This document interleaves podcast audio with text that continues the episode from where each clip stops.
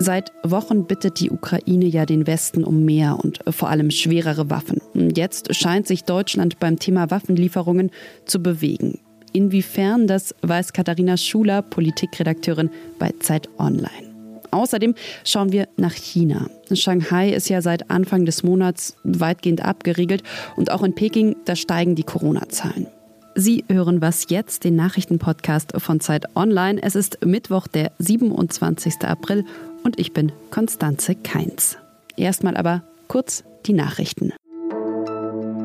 Ich bin Anne Schwed, guten Morgen. Russland liefert ab heute kein Gas mehr an Polen und Bulgarien.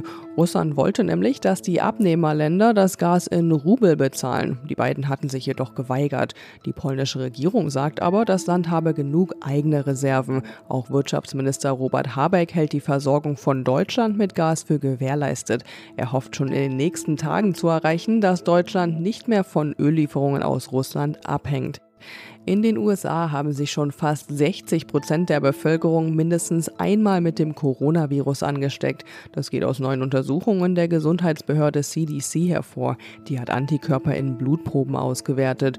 Bei Kinder und Jugendlichen waren es sogar fast 75 Prozent. Die Zahl der neuen Corona-Fälle steigt in den USA aber wieder und in Südafrika waren die Behörden wegen so vielen neuen Infektionen inzwischen schon vor einer fünften Welle.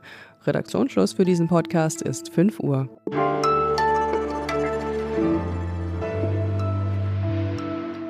Schwere Waffen an die Ukraine, da vergeht ja kaum ein Tag ohne neue Forderungen, könnte man sagen. Und eigentlich scheinen die Ampelparteien und die Union das gleiche Ziel zu haben, nämlich dass die Ukraine eben schnellstmöglich mit Waffen beliefert werden soll. Aber eben bei der Frage, welche Waffen und wie schnell die abgegeben werden können, da ist man sich dann doch nicht so einig. Also die Union sagt ja, ja, wir müssen der Ukraine Waffen in großem Umfang liefern, auch schwere. Von der Regierung hieß es dann, hm, ja, jein, beziehungsweise die Landesverteidigung darf nicht gefährdet werden.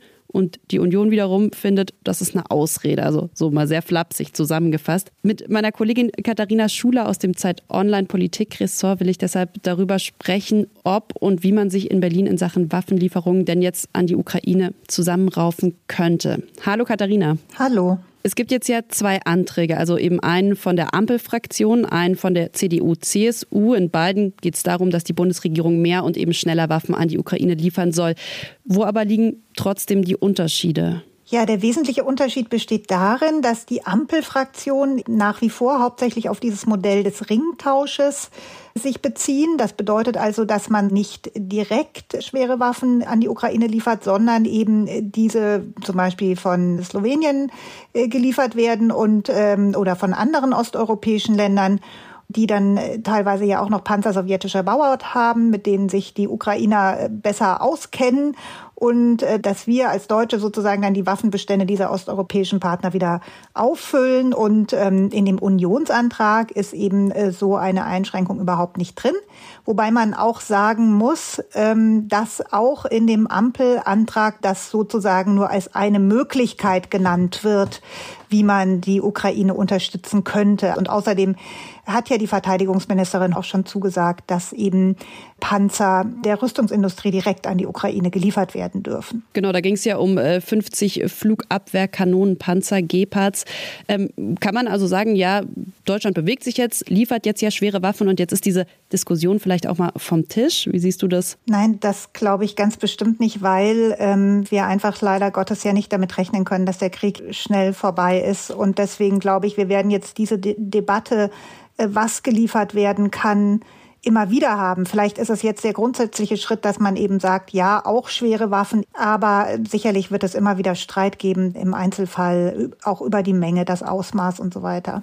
Jetzt sagst du schon, es wird immer wieder Streit geben. Man konnte ja auch so ein bisschen den Eindruck bekommen, dass es manchen Politikern, Politikerinnen hier in Deutschland irgendwie bei dem Thema eigentlich mehr um die eigene Profilierung als um Inhalte, als um wirklich diese Frage Waffenlieferung, schwere Waffenlieferung, ja oder nein geht.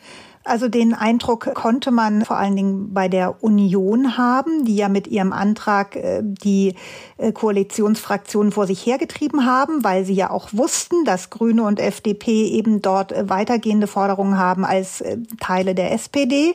Andererseits kann man natürlich auch sagen, na ja, sie sind auch mit diesem Vorgehen ja durchaus erfolgreich gewesen. Von daher ist das immer schwer zu sagen, was jetzt überwiegt, die Sehnsucht nach Profilierung oder dann ja doch auch der ernsthafte Wille, was zu bewegen, was ja in dem Fall auch passiert ist. Wie schätzt du denn jetzt ein? Werden diese Anträge, über die wir gerade gesprochen haben, werden die zur Abstimmung kommen? Und glaubst du, man wird sich in Berlin dann tatsächlich jetzt einig, wie es in Sachen Waffenlieferung an die Ukraine weitergeht? Ich glaube jetzt erstmal, wenn man die Signale von der Union richtig deutet, dass sie es schon als Erfolg sehen, dass sie die Ampel dazu gebracht haben, einen eigenen Antrag zu stellen, dass sie inhaltlich ja nicht so weit davon weg sind. Also da sehe ich eigentlich die Chancen ganz gut, äh, dass man sich noch einigt, dass das am Ende nur ein gemeinsamer Antrag eingebracht wird. Was äh, dann schon sehr viel schwieriger noch werden wird, ist die Debatte über das Sondervermögen, wo ja dann die Union auch konkret gebraucht wird. Da braucht es ja eine Zweidrittelmehrheit. Das wird, glaube ich, die härtere Debatte werden. Alles klar, da schauen wir auch weiter drauf. Danke, Katharina. Ja, gerne.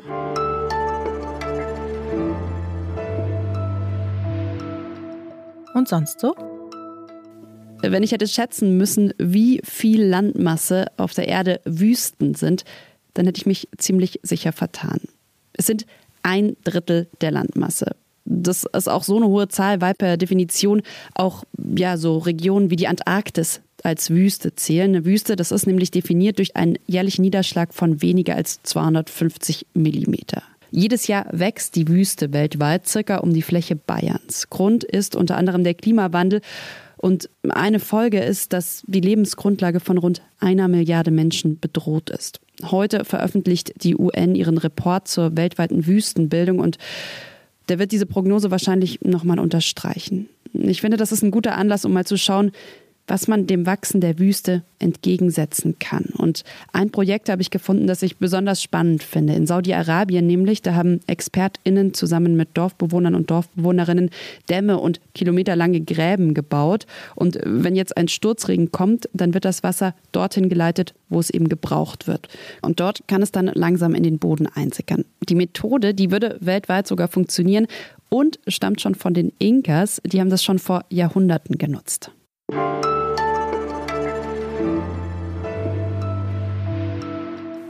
Über drei Wochen seit Anfang April, nämlich ist Shanghai jetzt ja in einem weitgehenden Lockdown, ist weitgehend abgeriegelt. 25 Millionen Einwohnerinnen und Einwohner, zumindest die meisten von ihnen, dürfen ihre Wohnungen nicht verlassen. Die Straßen sind leer, die Versorgung ist schlecht und am Wochenende, da verbreitete sich dann ein Video. Man sieht darauf Drohnenbilder von Shanghai, darauf Stimmen von Menschen, die nach Lebensmitteln rufen. Selbst die chinesischen Behörden warnen jetzt ja vor düsteren Zeiten. Was das bedeutet, weiß Finn Meyer Kuckuck. Er ist Redaktionsleiter von China Table und schreibt für Zeit Online immer wieder auch über China. Hallo Finn. Ja, hallo. Wie würdest du die Situation jetzt gerade, lass uns erstmal eben auf Shanghai schauen, beschreiben? Gerät die Lage wirklich außer Kontrolle? Nein, außer Kontrolle ist wahrscheinlich das falsche Wort. Und zwar einfach deswegen, weil der chinesische Staat so enorme Kontrollmöglichkeiten hat, dass äh, Kontrolle und eine Eingrenzung der Situation immer möglich ist. Was passiert ist, die Leute sind in einer sehr unglücklichen äh, Situation. Viele leiden auch. Die Nachteile im täglichen Leben sind jetzt einfach keine Fragen der Bequemlichkeit mehr, sondern es geht ans ganz Essentielle, an die Versorgung mit Lebensmitteln, mit medizinischer Versorgung. Und das schadet natürlich letztendlich auch der Glaubwürdigkeit der kommunistischen Partei, die für sich ja in Anspruch nimmt, die allmächtige Schutzherrin des Volkes zu sein. Und diese allmächtige Schutzherrin, hast du sie jetzt genannt, äh, die Regierung, die hat ja immerhin ihre Bürgerinnen und Bürger ja, regelrecht weggesperrt. Bekommt man denn trotz Zensur mit, wie es diesen Menschen geht? Man bekommt das mit. Wir haben viel Kontakt zu Bürgern von Shanghai und um das jetzt mal vielleicht nicht verharmlosen zu wollen, aber doch ein bisschen relativieren zu wollen. Die meisten Leute sitzen resigniert zu Hause und sind zwar extrem genervt, aber jetzt nicht verzweifelt und unterstützen die Corona-Maßnahmen grundsätzlich weiter. Da spielt natürlich rein, dass die Propaganda in den letzten zwei Jahren alles getan hat, um Corona, um Covid als sehr, sehr gefährliche Krankheit darzustellen und zugleich die Verhältnisse in Europa und Amerika als absolutes schreckliches Chaos anzuprangern. Also das waren quasi die Bilder, die wir da 2020 aus äh, Bergamo hatten, hochziehen, was die chinesischen Medien verbreitet haben. Der Zorn ist also jetzt nicht auf der grundsätzlichen Ebene, dass man das macht, eher angesiedelt, sondern eher, wie es gemacht wird. Dass wenn man schon staatlicherseits diesen Anspruch hat, sich einer Pandemie in den Weg zu stellen und die Stadt in den Lockdown schickt und dann aber die Versorgung mit Reis und Gemüse nicht hinkriegt. Dann lass uns mal noch von Shanghai rüber nach Peking schauen. Da steigen die Infektionszahlen ja auch. Könnte die chinesische Hauptstadt, würdest du sagen, zu einem zweiten Shanghai werden? Ja, mit Sicherheit. Wir wissen, wie ansteckend Omikron ist, wie schwer sich die Ausbreitung von Omikron aufhalten lässt. Wir haben auch in Shanghai gesehen, dass selbst nach Verhängung dieses Mega-Lockdowns die Fallzahlen unaufhaltsam weiter gestiegen sind, für drei Wochen lang. Dieses Omikron ist bereits in Peking und wenn 33 Fälle schon gefunden wurden, heißt es, dass sich das auch weiter ausbreitet und der Lockdown dadurch praktisch unvermeidlich ist. Die Frage ist nur, in welchem Umfang und ob es nicht in Peking doch so viel besser organisiert ist dann, dass der Ärger nicht ganz so groß ist wie in Shanghai. Mhm. Das war Finn Meyer Kuckuck von China Table und auf Zeit Online, da haben seine Kollegen auch einen Text zur Situation in Shanghai geschrieben. Der ist online. Den Link habe ich Ihnen in die Show Notes gelegt. Dir aber erstmal vielen, vielen Dank, Finn, für das Gespräch. Ja, vielen Dank. Das war's von Was jetzt am Mittwochmorgen und von mir, Konstanze Keins. Heute Nachmittag können Sie gerne das Update mit meiner Kollegin Elise Landcheck hören. Ich wünsche Ihnen jetzt erstmal einen schönen Tag und wie immer schreiben Sie uns gerne bei Fragen oder Kritik einfach an wasjetzt.zeit.de. Tschüss.